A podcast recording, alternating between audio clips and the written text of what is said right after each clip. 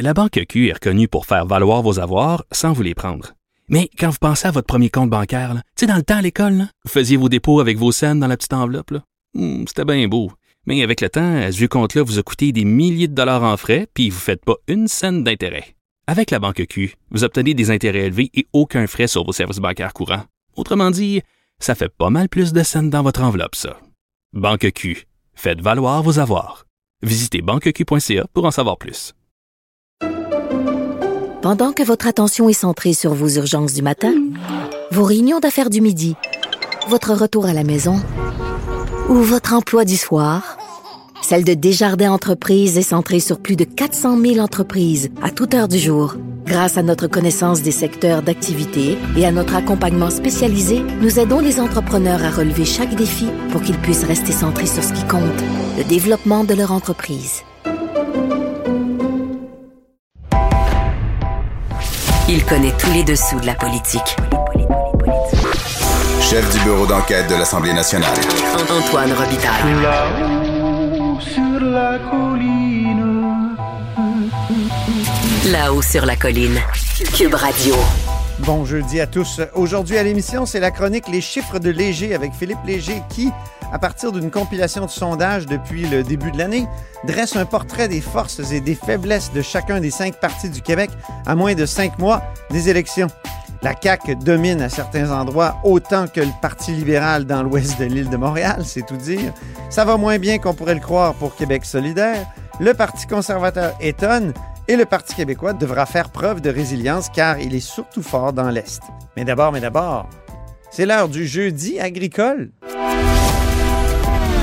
Grand philosophe, poète dans l'âme, la politique pour lui est comme un grand roman d'amour. Vous écoutez Antoine Robitaille. Là-haut sur la colline. Bonjour André Lamontagne. Bonjour Antoine, merci encore de, de, de, écoute, d'instituer cette espèce de petite tradition-là qu'on a de faire nos jeudis agricoles. Quasiment un chroniqueur, là, euh, Monsieur le ministre de l'Agriculture, je tiens à le souligner pour ceux qui ne vous connaissent pas. Donc, aujourd'hui, c'est une journée importante pour vous, là, parce que c'est la troisième rencontre des partenaires euh, des politiques alimentaires.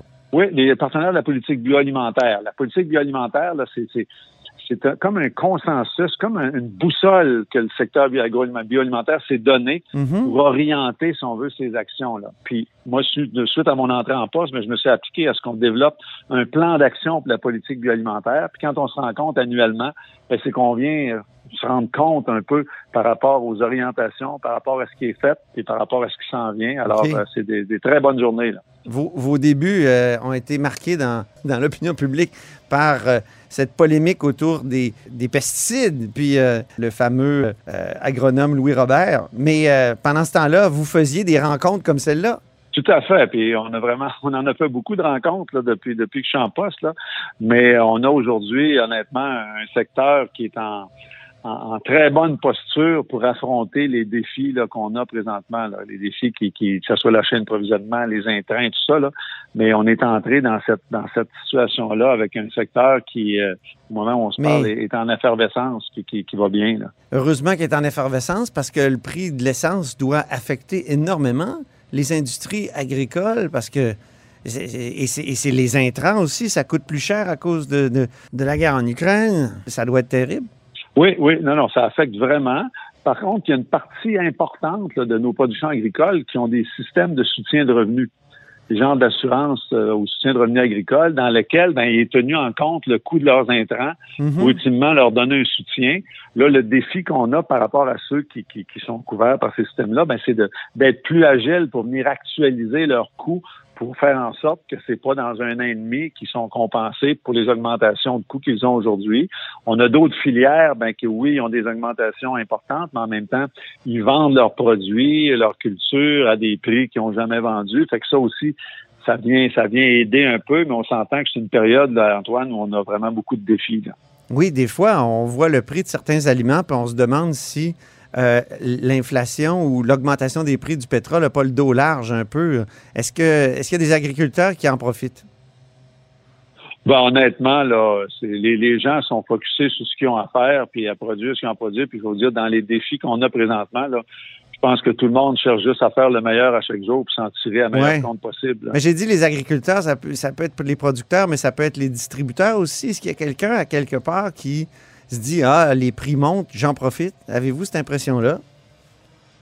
Ben, ce que je sais, puis ce que je vois, parce que je suis en contact aussi régulièrement avec les grandes chaînes et tout ça, c'est à quel point, à la sortie de la COVID, toute la chaîne d'approvisionnement mondiale a été euh, vraiment euh, mise sous tension, parce qu'on s'en souvient, euh, Antoine, quand la, la pandémie est arrivée, le système alimentaire, comme au Québec, là, on a à peu près 40% ou 35% qui est comme tombé d'une journée. Toute la restauration, les institutions et tout ça, Oui. ça s'est retourné vers le- la consommation domestique. Fait que ça, ça a entraîné toutes sortes de changements. Puis quand ça leur pris, ben là, bang, on revient un peu vers la- l'ancien modèle, si on veut. Fait que le stress que ça met sur l'approvisionnement, que ce soit les boîtes de carton, les palettes, le coût de transport, les, les bateaux, des fois, qui amènent des intrants. Si on prend tout ça, ça euh, Puis après ça, si tu mets les enjeux de main-d'œuvre à travers ça, les coûts additionnels pour les entreprises à, cause de la, pandémie, euh, j'aurais tendance au départ, à- encore là, à dire qu'écoute, ils composent de la meilleure façon possible avec euh, les, situations extrêmement volatiles puis particulières qu'on traverse depuis un bout de temps. Donc, c'est un secteur en effervescence, mais il y a des défis et vous avez même certaines inquiétudes. Ben, écoutez, les inquiétudes qu'on a, c'est exactement ça. Là. Quand tout le monde est frappé en même temps de, de un, des fois, c'est d'avoir accès à des intrants, mais après Mhm. ça, c'est le coût de ces intrants- intrants-là qui, qui, qui, qui, qui augmente. Puis à un moment donné, tu te dis, bon, mais ça va s'arrêter où?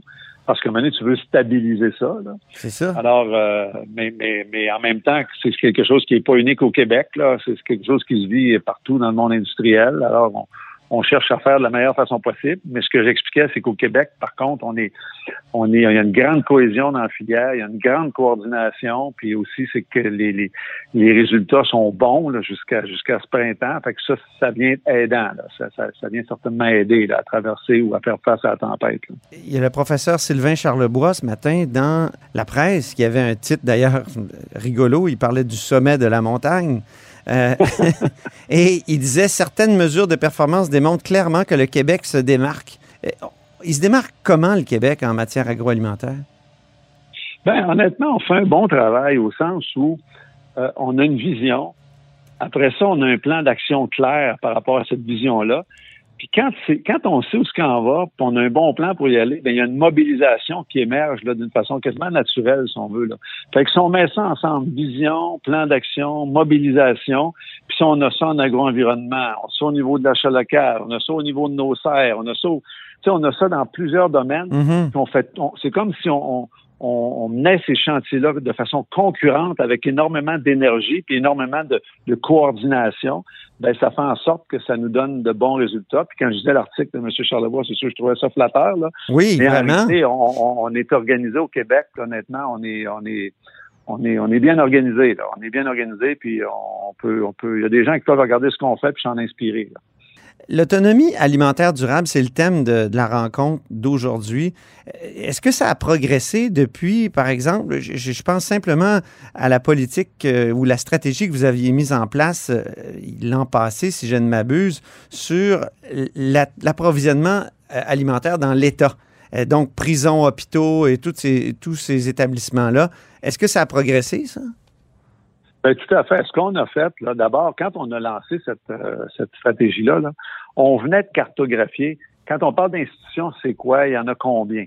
Ouais. Avant, tout le monde parlait de l'achat institutionnel, mais il n'y a personne qui peut dire c'était quoi, puis il y en avait combien, puis tout ça. Fait que là, ce qu'on sait aujourd'hui, c'est qu'en santé, éducation, enseignement supérieur, ben, il y a 1350 à peu près institutions qui achètent à peu près 75% de tout l'achat institutionnel. OK. Fait que nous, ce qu'on a fait, la première phase de la stratégie, c'est de s'investir auprès de ces, ces, ces, ces institutions-là, ces 1350-là, pour les accompagner pour qu'ils s'établissent ces, ces- des cibles, pour qu'ils se mobilisent pour acheter québécois. Ben là, au moment où on se parle, on avait comme objectif au 31 mars 2022 d'avoir Ouais. 45% de ces, de ces organisations-là qui avaient des cibles. On est à 47 OK. et ce qu'on voit, là, puis les témoignages qu'on a, c'est que vraiment, ça s'organise sur le terrain, puis il y a un accompagnement pour ça.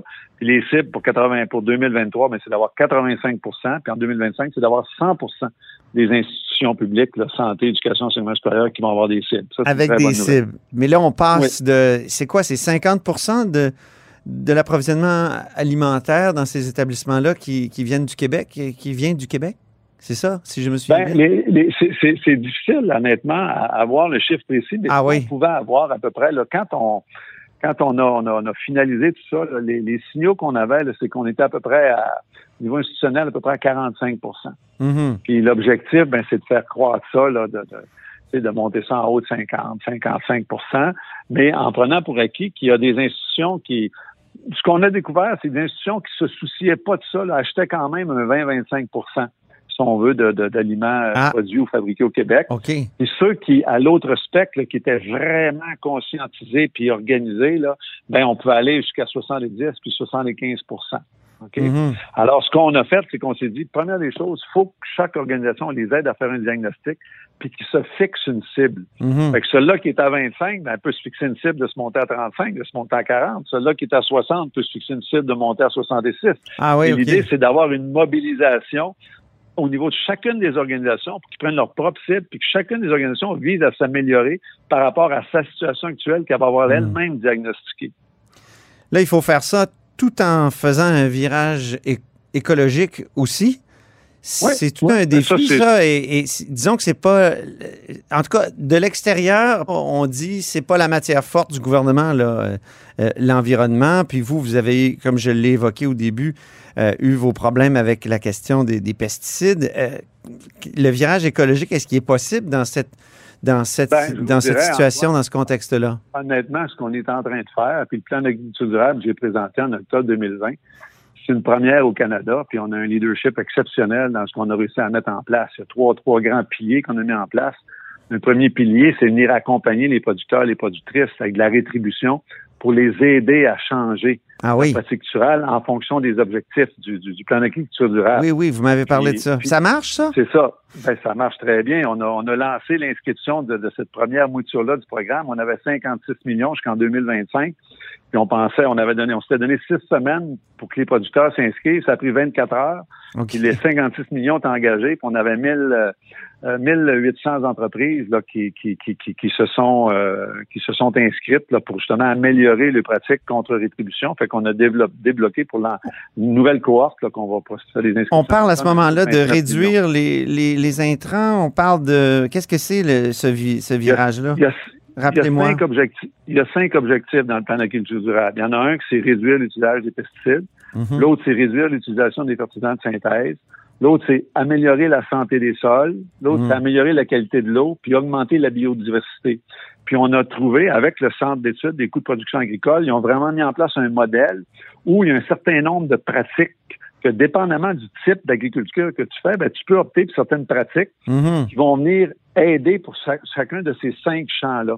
Fait que les gens, les entreprises peuvent avoir une rétribution en fonction des pratiques qu'ils mettent en place, puis l'impact que ça va avoir, la contribution que ça va avoir pour faire bouger l'aiguille du plan d'agriculture durable. Okay. ça, c'est au niveau de la rétribution. Mais si vous vous souvenez, il y a toute la question de la recherche, voir oui. questionner, tout ça?